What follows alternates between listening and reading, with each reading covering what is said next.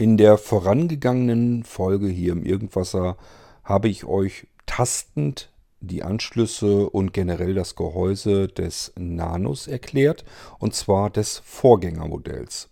Es ist mittlerweile von Intel ein neues Gehäuse produziert worden, ein neues Mainboard produziert worden und das zusammenbildet alles zusammen mit weiteren Komponenten den Nanocomputer und somit haben wir einen neuen Nanocomputer, ein neueres Modell. Und auch das will ich euch hier tastend vorstellen.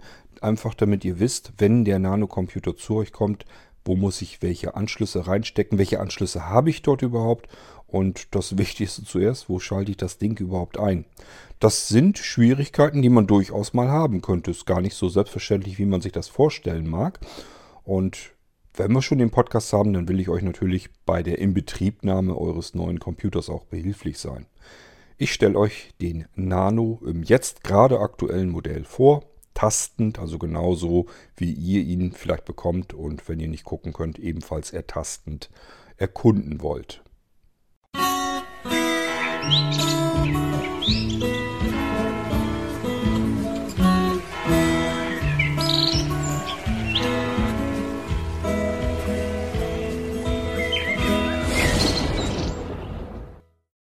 Und auch hier wieder, ich lege mal das Smartphone zur Seite, mit dem ich aufnehme und nehme den Nanocomputer, das neue Modell mal in die Hand. Was fällt mir auf als jemand, der vergleichen kann? Wenn ihr einen Nanocomputer bekommt, habt ihr nicht die Möglichkeit zu vergleichen. Ihr bekommt einen Nanocomputer und werdet euch wahrscheinlich nicht, wenn ihr das neue Modell habt, nochmal das alte zusätzlich kaufen. Und wenn ihr das alte Modell habt, vielleicht auch nicht gerade jetzt das neue Modell schon gleich dazu kaufen gut möglich, dass ihr irgendwann mal sagt, jetzt will ich einen neuen Nanocomputer haben. Aber erstmal hat man einen und hat nicht so die Vergleichsmöglichkeit. Deswegen versuche ich euch mal so ein bisschen zu schildern, was mir auffällt. Was mir auffällt, ist, dass, der, dass das neuere Modell ein dünneres Stahlblech hat. Das merkt man meiner Meinung nach relativ deutlich.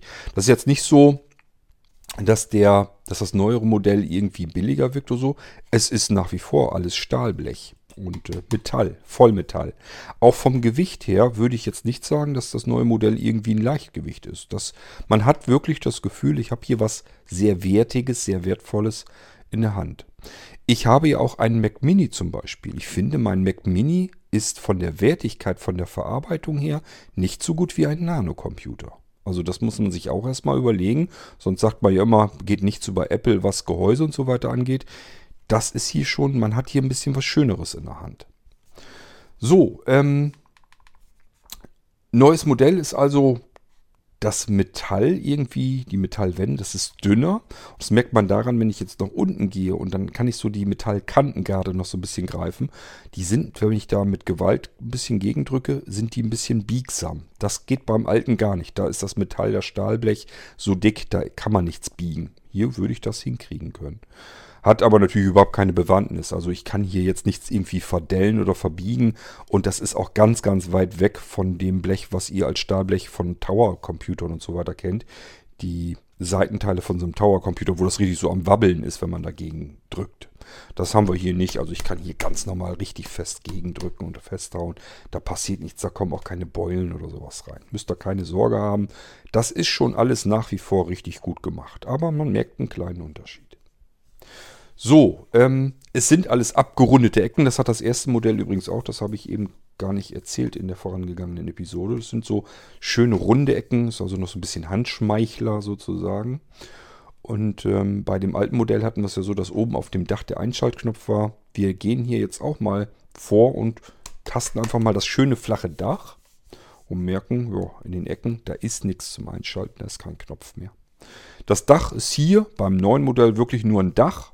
Da ist nichts, was ihr drücken könnt, was ihr irgendwo mit ihr irgendwas anfangen könnt. Das könnt ihr schlicht und ergreifend ignorieren. Mit Dach meine ich die große, lange, dicke, fette Fläche. Also bei, wenn man von einem solch kleinen Computer überhaupt von einer Fläche großartig sprechen kann. Die Formen, die Maße und so weiter, das hat sich nicht verändert gegenüber dem Vorgängermodell. Auch hier haben wir es mit dem Mini ITX als Standard ähm, Norm zu tun. Was bedeutet, das Mainboard, was hier drin steckt, das ist alles von Intel, ähm, ist knapp über 10 cm in der Kantenlänge, also sowohl breit als auch nach hinten hin. Und das Gehäuse geht eben drumherum und da ist nur ein Millimeter Luft zwischen. Somit haben wir es Richtung 11 cm zu tun mit der Kantenlänge des Gehäuses.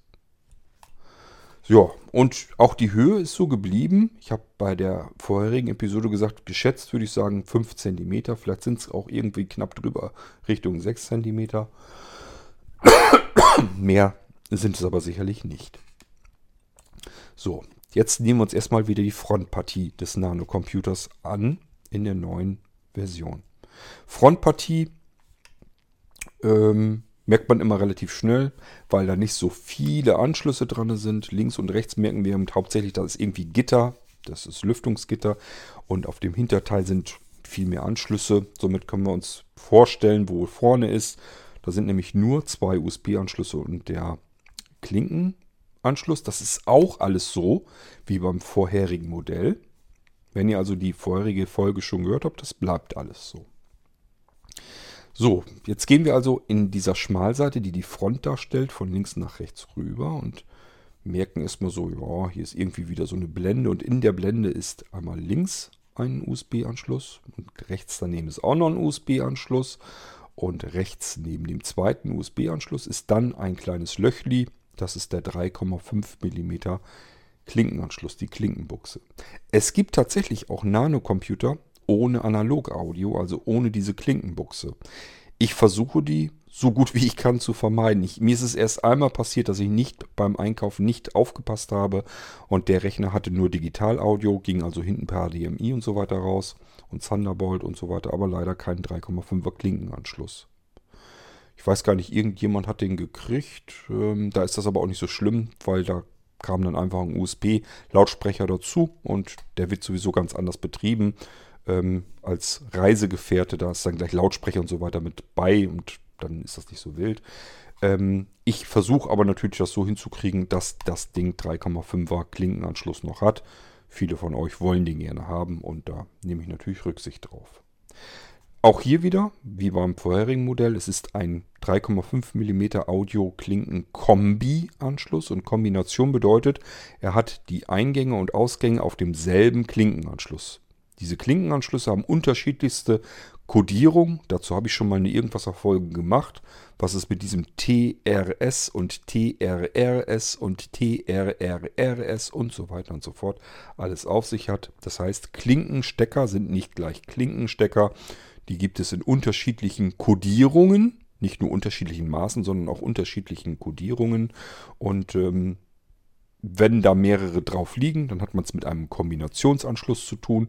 Das baut man mittlerweile in die Computer ganz gerne auch mit ein, weil wir einfach das Equipment dann von unseren Mobilgeräten nehmen können. Wir haben ja unser Smartphone, unser Tablet und so weiter. Die haben üblicherweise auch, wenn sie überhaupt noch einen Anschluss haben, auch nur einen Kombi-Anschluss, wo wir unser Headset zum Beispiel dran anschließen können. Und das Headset können wir eben an solch einem Computer dann auch verwenden. Macht also Sinn, dass man sich hier mal irgendwie auf einen Standard geeinigt hat und dann gesagt hat, wir bauen hier jetzt nicht Ein- und Ausgang getrennt, sondern alles auf einen Anschluss. Dann kann man so ein fertiges Headset mit nur einem Anschluss auch am Computer anschließen. Sonst musste man immer mit zwei Klinkensteckern rumfummeln und dann ging es los. Welcher Klinkenstecker ist jetzt Eingang, welcher Klinkenstecker ist Ausgang. Beide Klinkenstecker sind aber dazu notwendig, um mein Headset, mein Kopfhörer mit Mikrofon, die Garnitur am Kopf äh, zu betreiben. Und wenn ich es verkehrt herum reinstecke, dann muss ich wieder darauf hoffen, dass der Treiber und der Soundchipsatz, der da drin steckt, das irgendwie gerafft kriegt, dass das jetzt so rum ist und manchmal dann wieder andersrum und so weiter. Irgendwann hat man sich einfach gesagt, warum? Das Problem ist ein gelöstes Problem. Da gibt es einfach einen Standardanschluss und das ist dieser 3,5 Klinke Kombinationsanschluss. Wenn ihr ein altes Headset habt, dass ihr zwei Anschlüsse bräucht, bräuchtet, einmal Ein- und einmal Ausgang. Bescheid geben, muss ich euch ein Y-Kabel dazu packen. Und äh, das geht dann mit einem Klinkenstecker in den 3,5er Anschluss. Ist wie gesagt ein Y-Kabel, das heißt aus dem einen Anschluss kommen wieder zwei Kabel heraus. Und dann ist wieder ein, eine Klinkenbuchse dafür da für den Eingang und die andere Klinkenbuchse am zweiten Strang ist dann für den Ausgang. Man kann immer alles hinkriegen, man muss nur wissen, welche Voraussetzungen habt ihr zu Hause? Am besten mir immer Bescheid geben, das sind meine Geräte, die ich anschließen will. Das, den Rest, den kann ich dann für euch erledigen. Da kann ich mir dann einen Kopf drum machen, was ihr wohl braucht, damit das alles gleich so passt. Ähm, so, und jetzt rechts neben diesem Klinkenanschluss. Da kommt etwas ganz, ganz Wichtiges. Und das ist erstmal nicht zu fühlen. Da komme ich nicht drauf. Wenn ich da einfach so drüber gehe, würde ich sagen, irgendwie ist da so eine ganz, ganz leichte Beule ist da drunter. Aber mehr merke ich da auch nicht. Das ist, hört mal, das ist der Einschalttaster. Also, wenn ihr euren Nano-Computer bekommt, die Chancen stehen gut, dass ihr ja logischerweise das neue Modell dann nehmt oder bekommt, weil von dem alten habe ich auch so gar nicht mehr so viele. Ähm, dass ihr das neue Modell bekommt und hier findet ihr ihn, wo ihr ihn einschalten könnt. Das muss man ja irgendwie wissen. Also einfach Front suchen, zwei USB-Anschlüsse, ein Klinkenanschluss und direkt rechts neben dem Klinkenanschluss ist so eine leichte Beule zu fühlen. Und das ist der Einschalttaster. Warum ist die eigentlich so schlecht zu fühlen? Das liegt gar nicht an dem Einschalttaster, sondern es liegt daran, weil hier über der Frontblende eine Schutzfolie drauf ist, damit das Ding nicht zerkratzt. Und die könnt ihr abpoolen. Ich würde jetzt hier von, ja, von rechts nach links, eben war es von links nach rechts, hier also rechts mal mit dem Fingernagel drunter fühlen. Dann merkt ihr auch, da ist eine richtig dicke, fette Folie drüber. Kein Wunder, dass der Einschalttaster so komisch, so schlecht zu fühlen ist. Macht auch hier bitte die Folien runter, wenn die Nano-Computer zu euch kommen. Denn wenn die Folien altern, das habe ich in der vorangehenden Folge auch schon erzählt, wenn die altern, euer Nano-Computer wird mal wieder ein bisschen wärmer, dann wird es wieder kälter, dann haben wir Winter, dann haben wir Sommer. Die Folie altert. Und ich habe festgestellt, wenn man die dran lässt und kommt da erst nach fünf, sechs Jahren da drauf, ach, da ist ja noch eine Folie dran und fusselt die dann runter, dann kann es sein, dass die Folie ständig abreißt und man die so einzeln abfitzeln muss. Das sieht nicht schön aus und muss ja auch nicht sein ähm, am besten eben die Folien, die Schutzfolien einfach abziehen. Nur, dass ihr Bescheid wisst, über der Frontblende könnte eine sein. Manchmal sage ich mir auch einfach, dass sie mich stört irgendwo bei oder so. Und dann ziehe ich sie auch ab. Das kann also sein, dass er auch schon drunter ist. Wenn nicht, ihr merkt das auf alle Fälle und dann einfach nochmal abziehen. Dann habe ich es euch nicht abgezogen, dann solltet ihr das aber zumindest noch tun. Das ist übrigens auf dem Dach genauso, das gleiche Spiel. Einfach mal in den Ecken so ein bisschen tasten, ob ihr irgendwo drankommen könnt und eine Folie abziehen könnt. Das könnte durchaus sein. Hier ist es zum Beispiel auch der Fall. Ich ziehe die hier mal so ein Stückchen runter, damit man das merkt, dass hier einfach dass hier einfach eine Folie drauf ist. Also wenn ich, wenn ihr das manchmal merkt, dass so die Ecke so ein bisschen so so abgekrabbelt ist oder so. Habe ich mit Absicht gemacht, damit ihr merkt, da ist eine Folie drauf und ihr die da an der Stelle vernünftig abziehen könnt. Okay. So, dann haben wir das auch schon mal erledigt. Aber ich merke gerade, hier ist auch hinten so eine Lasche. An der Schmalseite hinten einfach. In diesem Fall. Da kann ich es auch abziehen. Gut, dann haben wir jedenfalls die Frontseite schon mal weg, samt Einschaltknopf. Das ist ja nicht ganz unwichtig. Das Dach haben wir erledigt. Ähm, ja, dann sind wir da schon mal mit durch. Was wollte ich euch noch erzählen? Genau, wenn ihr den Computer anschließt und er Strom bekommt, ich konfiguriere die Nano-Computer im Allgemeinen so, dass sie starten, wenn sie Strom bekommen. Die schalten sich dann selbstständig ein. Nicht, dass ihr auf die Idee kommt, ich schließe mal eben den Nano-Computer an und drücke dann den Einschalttaster. Dann kann das Gegenteil von dem passieren, was ihr wollt. Nämlich, ihr habt vorher Strom reingesteckt, Rechner geht an, ihr drückt den Taster und macht damit den Rechner wieder aus. Also, dass ihr Bescheid wisst, wenn ihr den Nano anschließt an Strom, startet er üblicherweise, wenn ihr mir nichts anderes genannt habt, startet er üblicherweise von sich aus alleine hoch. Okay, ja, da wir jetzt vorne schon durch sind und oben schon durch sind, schnappen wir uns mal unten äh, den Fußboden sozusagen. Also wir drehen den mal, dass der untere Teil zu uns herzeigend ist. Da merken wir nur, wie auch schon im Vorgängermodell, da sind so gummierte Füßchen drunter, in jeder Ecke eins. Und wenn ihr da mit so einem Fingernagel so ein bisschen reingraft, merkt ihr auch, aha, da sind wohl Schrauben drin und das ist auch so. Da sind Kreuzschrauben drin. Auch hier wieder ähm, den Boden kann man abschrauben, an den Schrauben sozusagen hochziehen. Die Schrauben müsst ihr nicht ganz rausschrauben, sondern die lassen sich vorher schon lösen und bleiben dann so an dem Blech so ein bisschen drinne stecken. Hat einen Vorteil, wir können die Schrauben nicht verlieren. Das ist sehr schön. Ich mag das sehr gerne, wenn das so gebaut ist. Und auch hier ist das Erste, was uns begegnen wird, die Festplatte oder die große SSD, also 2,5 Zoll SSD oder 2,5 Zoll Festplatte. Denn hier drunter ist der Schacht. Allerdings ist es nicht wie beim Vorgängermodell, dass das hier alles an dem Boden festgemacht ist, sondern das ist ein extra Schacht. Der liegt dann hier extra drin. Wir können das Bodenblech ganz abnehmen und dann den Schacht haben wir dann da auch äh, in der Hand. Allerdings der Schacht selber hängt logischerweise, weil die Festplatte oder SSD muss ja irgendwie mit dem Mainboard verbunden sein. Auch wieder mit Kabeln dran. Also nicht zu sehr bitte hier dran ziehen. Die Kabel sind leider sehr kurz und sie sind auch nur gesteckt. Ihr könntet dabei die Kabel losziehen und blindlings bekommt ihr die wahrscheinlich so sauber nicht wieder dran. Versucht es besser auch gar nicht erst. Ich würde euch empfehlen, wenn ihr noch nie an einem Computer rumgeschraubt habt, lasst die Pfoten ganz davon sein. Ihr könnt nur was kaputt machen, wenn das falsch macht. Ähm, also von daher würde ich das sein lassen. Und selbst wenn ihr Computerbastler seid, dass ihr sagt, so, macht mir doch gar nichts aus, so ein paar Schräubchen, die hindern mich auch nicht daran, den Computer aufzuschrauben. Ja, äh, immer auf eigene Gefahr. Ich habe jetzt genug Leute gehabt, die meinen, sie müssen mit Computern rumbasteln und machen ihre Computer damit kaputt. Ich kann euch da nicht mehr helfen. Das ist kein Garantiefall. Wenn ihr damit rumbasteln wollt, könnt ihr das tun, aber ihr müsst davon ausgehen, ihr macht mal was falsch und es macht Puff und dann habt ihr Pech gehabt. Dann habt ihr mal eben das ganze Geld in den Schornstein abgeraucht. Also ich würde es sein lassen, bestellt euch den Computer so, wie ihr ihn haben wollt. Dann ist das mein Problem, mein Bier. Ich habe auch schon einen Computer abgeraucht. Ich weiß gar nicht mehr, wie habe ich das eigentlich hingekriegt. Ach hier, die äh, M.2 SSD. Falsch rum reinmontiert. Ich wusste einfach nicht, wie rum die gesteckt wird. Problem ist nämlich, man kann sie nämlich sowohl richtig herum als auch falsch herum in den Sockel stecken. Und falsch herum hat schon ausgereicht. Es stank ein bisschen müffelig. Es stank nach äh, Brutzel. Und damit habe ich ein Nano geköpft. Das könnt ihr also auch tun. Wenn ihr hier drin rumfummelt und meint, ihr müsst hier rumbasteln, ihr müsst nur die M.2, die Platine, die SSD-Platine, einmal falsch herum reinstecken, Computer einschalten, zack, war es das. Dann ist die Platine Marsch und der Nano-Computer. Also lasst es bitte sein, da drin rumzubasteln. Es sei denn, ihr seid euch des Risikos bewusst und wenn was kaputt geht, kümmert euch selber darum, wie ihr das wieder flott kriegt. So, äh, ansonsten, was hat er noch intern drin? Wenn ich das Bodenblech abschraube, dann komme ich erstmal an diese 2,5 Zoll Schacht.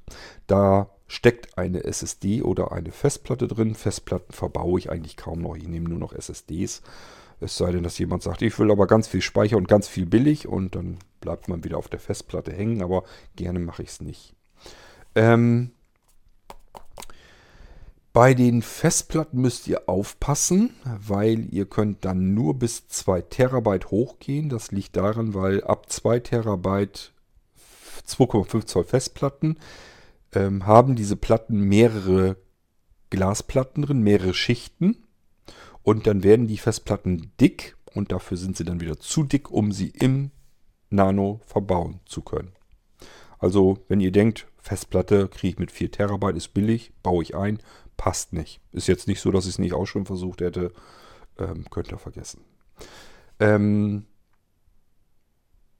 man kommt wenn man das, das nächste Teil dann rausnimmt, also diese, diesen Schacht für die Festplatte SSD, wenn ihr da mal was wechseln wollt, dass ihr sagt, ähm, ich will das vergrößern, die Platte, die jetzt drin ist, möchte ich größer haben. Ihr könnt sie einfach so rausziehen. Die ist nämlich so schwergängig da drin reingeschoben.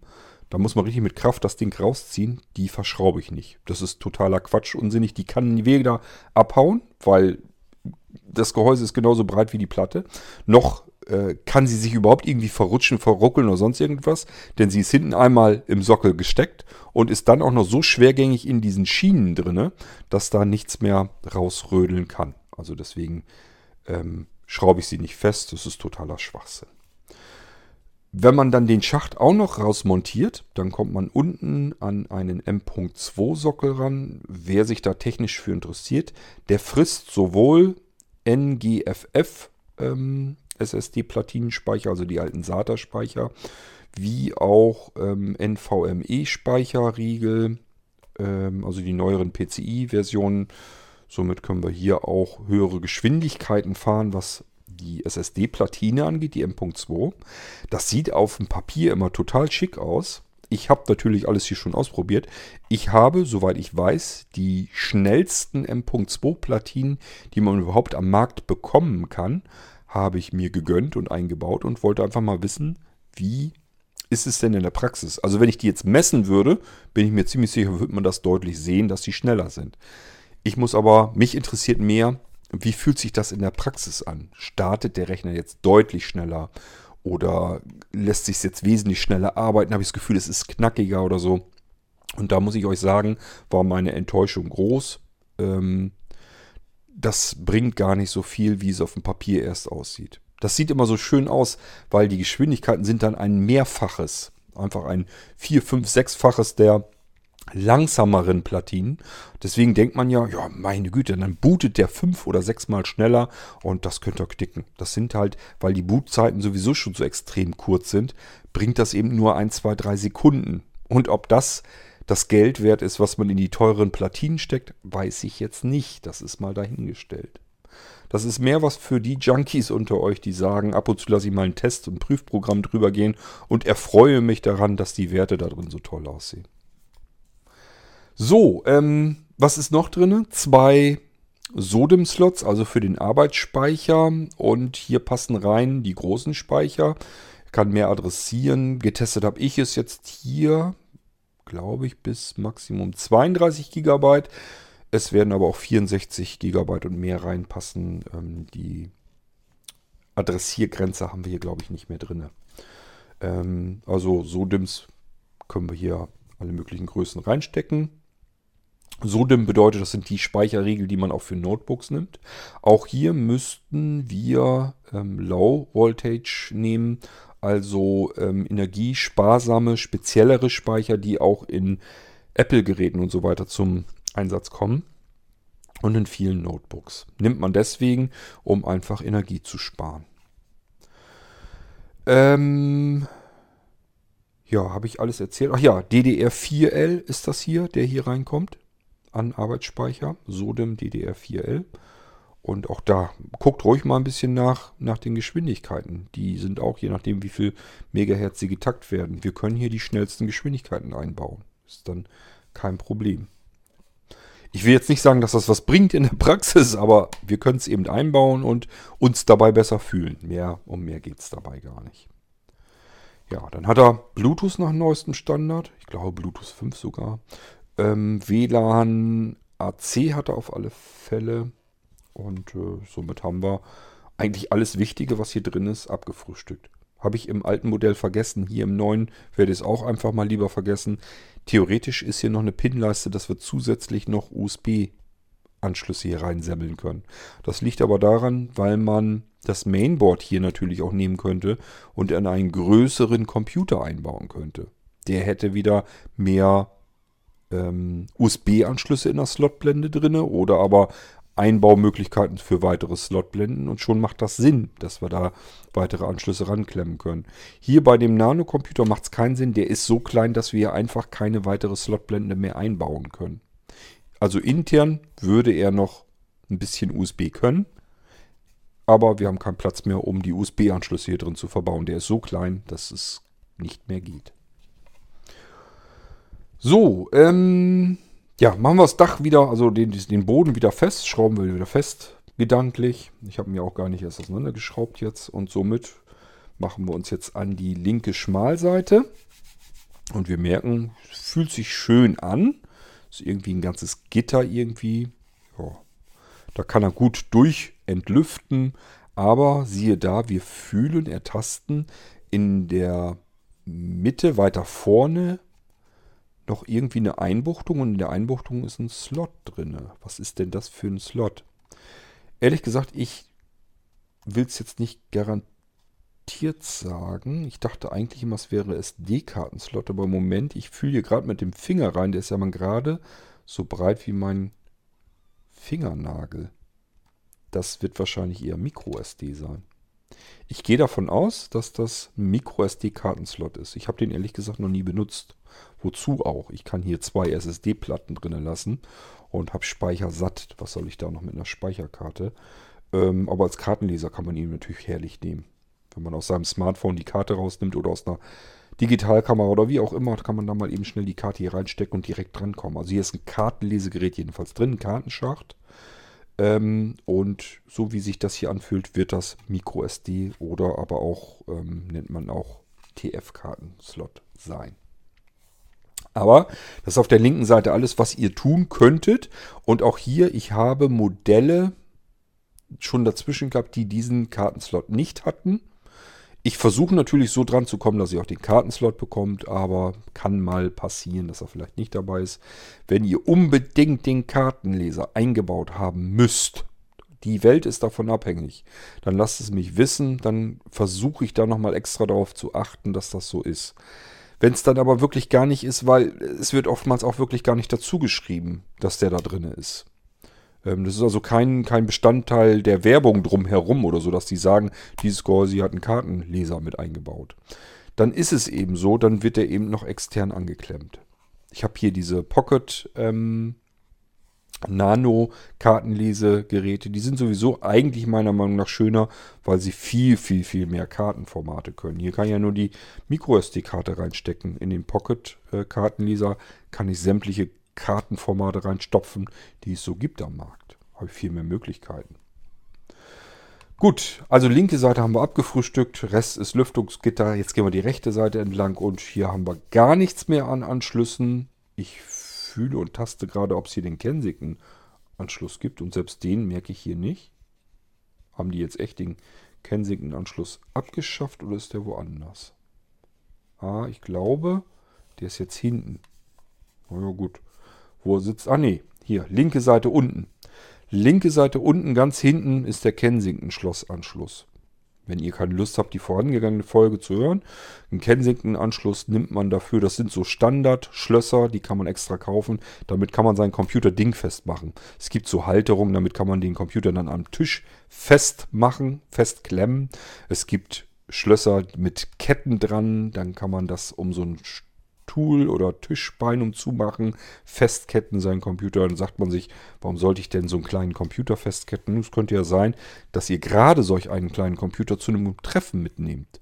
Oder vielleicht ähm, habt ihr solche Computer, um Seminare durchzuführen oder sowas. Und äh, Spieletreffen zu machen oder irgendetwas und ihr wollt jetzt in der Halle irgendwie rumrennen oder wollt mal raus, mittags euch eine Currywurst holen, was essen und wollt einfach sicherstellen, dass nicht irgendeiner mit eurem Computer abhaut, war ja teuer genug das Ding. Dann könnt ihr den irgendwo dingfest machen und abschließen. Dafür nimmt man diese Kensington-Schlösser. Hat dieses Modell auch. Ähm, ich glaube, das vorherige Modell hatten wir, glaube ich, müsste doch irgendwo noch hier stehen, da ist auch egal. Ähm, hatte, glaube ich, hinten rechts und dieser hat es links unten. Wo das Ding sitzt, ist egal. Ihr müsst halt nur wissen, das ist jetzt nicht irgendwie ein Anschluss, sondern das ist der Kensington-Schlossanschluss. Üblicherweise braucht man ihn nicht, wenn man den Computer so zu Hause betreibt.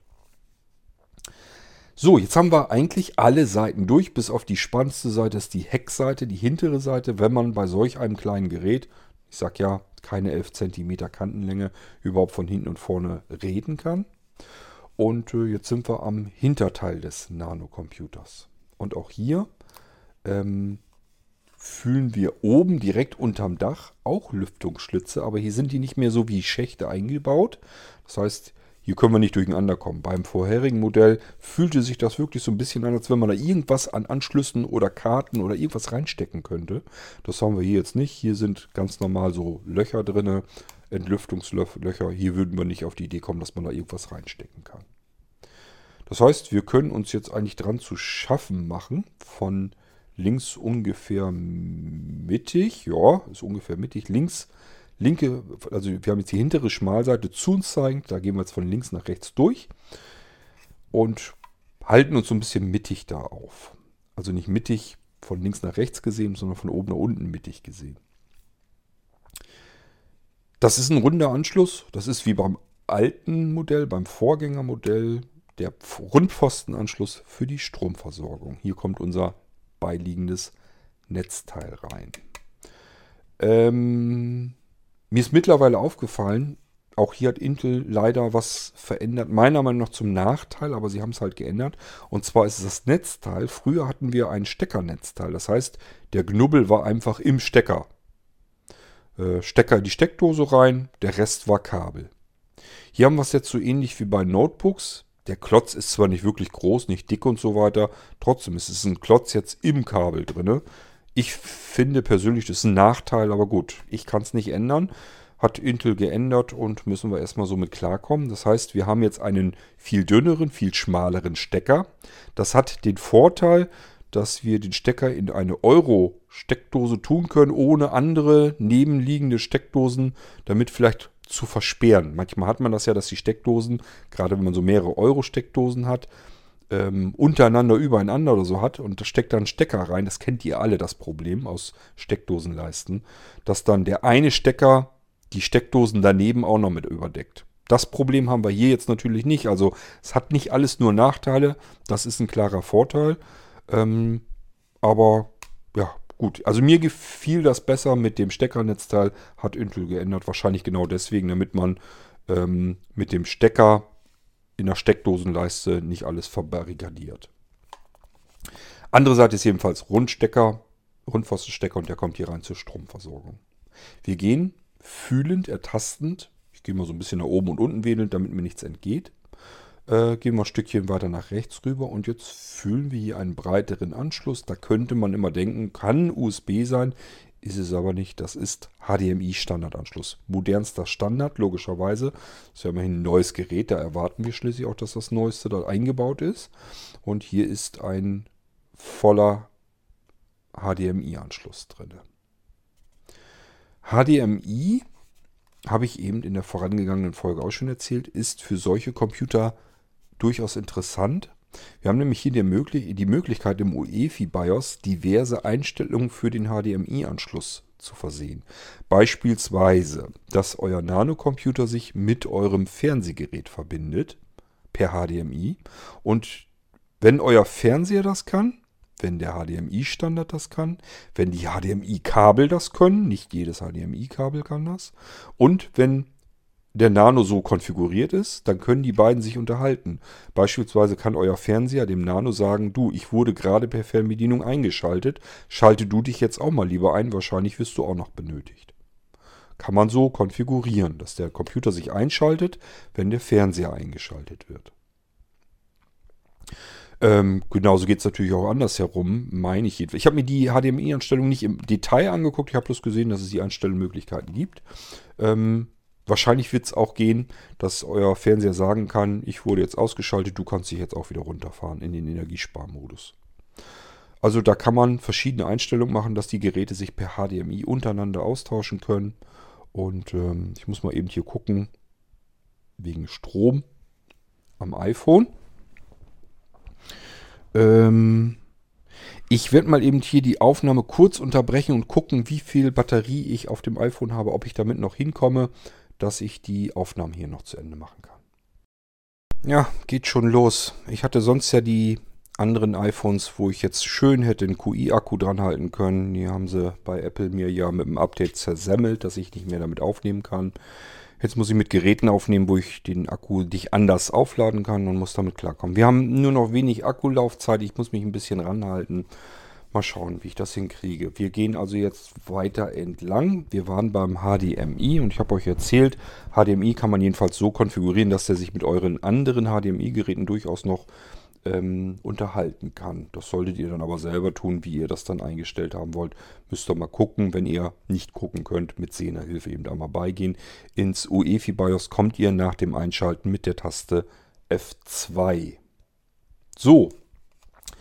Äh, nochmal extra explizit darauf hingewiesen. Wenn ihr hier Strom einsteckt, solltet ihr vorher alle anderen Geräte eingesteckt haben die Tastatur, Maus, Monitor und sowas. Also das klemmt ihr zuerst an und zuletzt hier Strom rein, weil in dem Moment schaltet sich euer Nano-Computer schon ein. Natürlich nur, wenn er vom Blinzeln kommt. Das macht er nicht standardseitig, das muss ich ihm beibringen. Ähm, das heißt, wenn ihr dann hier zuletzt den Strom reinsteckt, bitte nicht vorne auf den Einschalttaster drücken, ihr macht das Gegenteil. Ihr schaltet ihn dann logischerweise wieder ab. Also einfach nur Strom rein und ein bisschen warten und freut euch des Lebens. So, ähm, dann hatten wir ja, neben Strom hatten wir HDMI. Wir gehen ein Stückchen rechts rüber und merken, den Anschluss kennen wir. Das ist wieder der LAN-Anschluss. Netzwerk, Gigabit LAN, schnellster Standard für den Heimgebrauch. Auch völlig ausreichend. Ist auch empfehlenswert, wenn euer Nano-Computer irgendwo in Reichweite eures Routers steht, eben ein Netzwerkkabel kaufen, dazwischen stecken und glücklich sein, dass der stabile Kabelverbindung hat, die möglichst schnell auch funktioniert. WLAN ist immer ein bisschen störanfälliger, ein bisschen mehr Schwankungen, ist üblicherweise auch deutlich langsamer ähm, und somit macht das durchaus Sinn, ihn per Kabel zu versorgen. Ja, LAN-Anschluss müsste euch eigentlich klar sein. Wie gesagt, Router, Fritzbox oder Speedport oder sowas. Da passt ein Kabel rein. Andere Seite des Kabels gehört hier in den Nanocomputer und dann ist der direkt mit eurem Router und somit auch mit eurem Internet dann verbunden und mit dem restlichen Netzwerk. So, dann ein Stückchen weiter nach rechts rüber wieder und wir merken wieder, oh, hier haben wir wieder zwei Anschlüsse und auch hier, das sind zwei USB-Anschlüsse. Ähm, USB 3.1 und äh, das sind vorne auch USB 3.1. Die können also richtig ordentlich Leistung hergeben, mehr Stromversorgung anliefern und so weiter und so fort. Hat ein paar Vorteile. Und äh, wie gesagt, hier sind nochmal zwei Stück drin. Ist in dem vorangegangenen Modell aber auch alles genauso. Da ist jetzt nicht wirklich viel Unterschied. Und wir gehen ein Stückchen weiter nach rechts rüber und merken dann, hier ist irgendwie nochmal ein Unterschied, also nochmal ein Anschluss. Aber ein Unterschied gegenüber dem vorangegangenen Modell. Hier wäre jetzt bei dem Vorgängermodell nochmal so eine leichte Einbuchtung gekommen und in der Einbuchtung nochmal ein Anschluss. Das wäre Micro-USB. Hier das könnte man denken, dass es auch Mikro, ach Micro-USB, so ein Quatsch, Micro-HDMI meine ich. Hier könnte man auch denken, das ist hier der Micro-HDMI-Anschluss, ist er aber nicht. Hier haben sie jetzt Mini-HDMI eingebaut. Also so ein bisschen Abwechslung muss ja mal sein. Hier haben sie jetzt Mini-HDMI. Den würde ich einfach gar nicht benutzen, es sei denn, ihr braucht einen zweiten Grafikanschluss. Ansonsten haben wir auf der linken Seite ja den ganz normalen HDMI-Anschluss, dann würde ich die noch benutzen. Aber ganz klar, beim Mini-HDMI wird auch normal HDMI, das Protokoll und so weiter rausgeschmissen.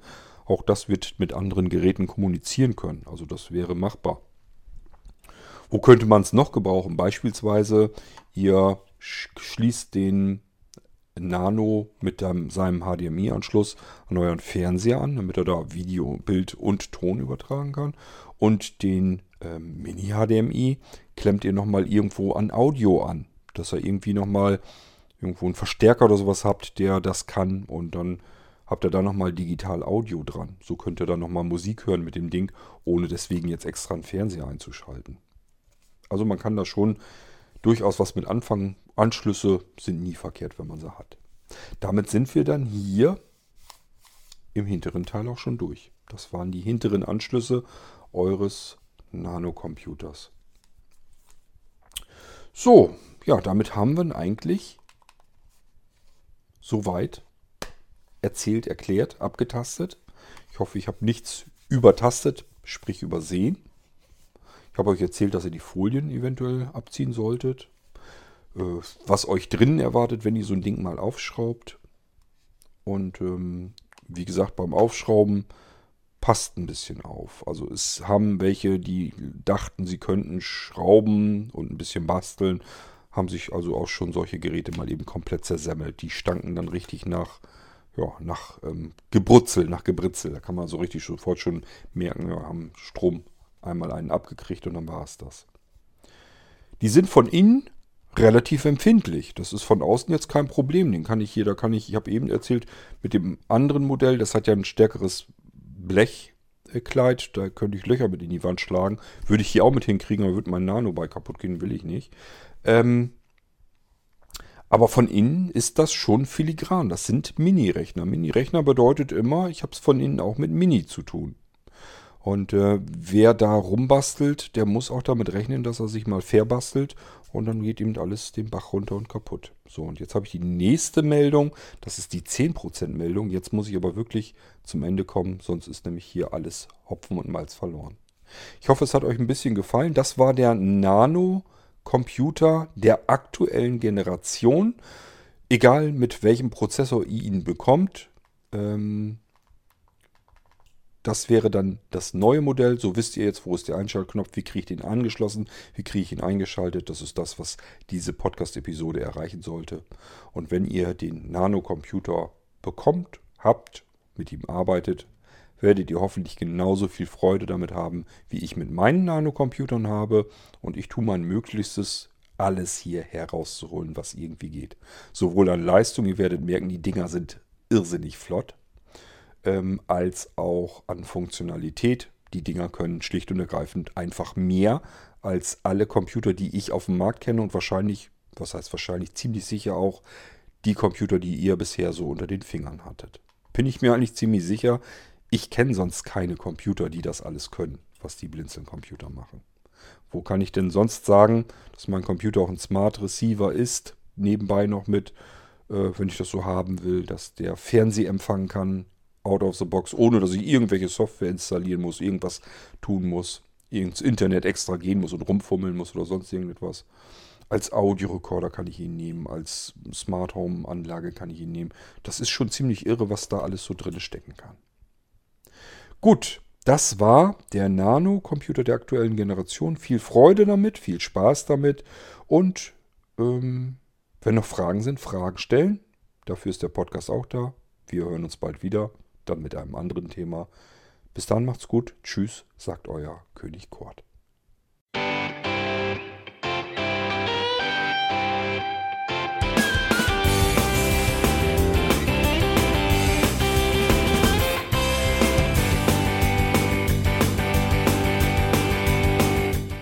Das war Irgendwasser von Blinzeln.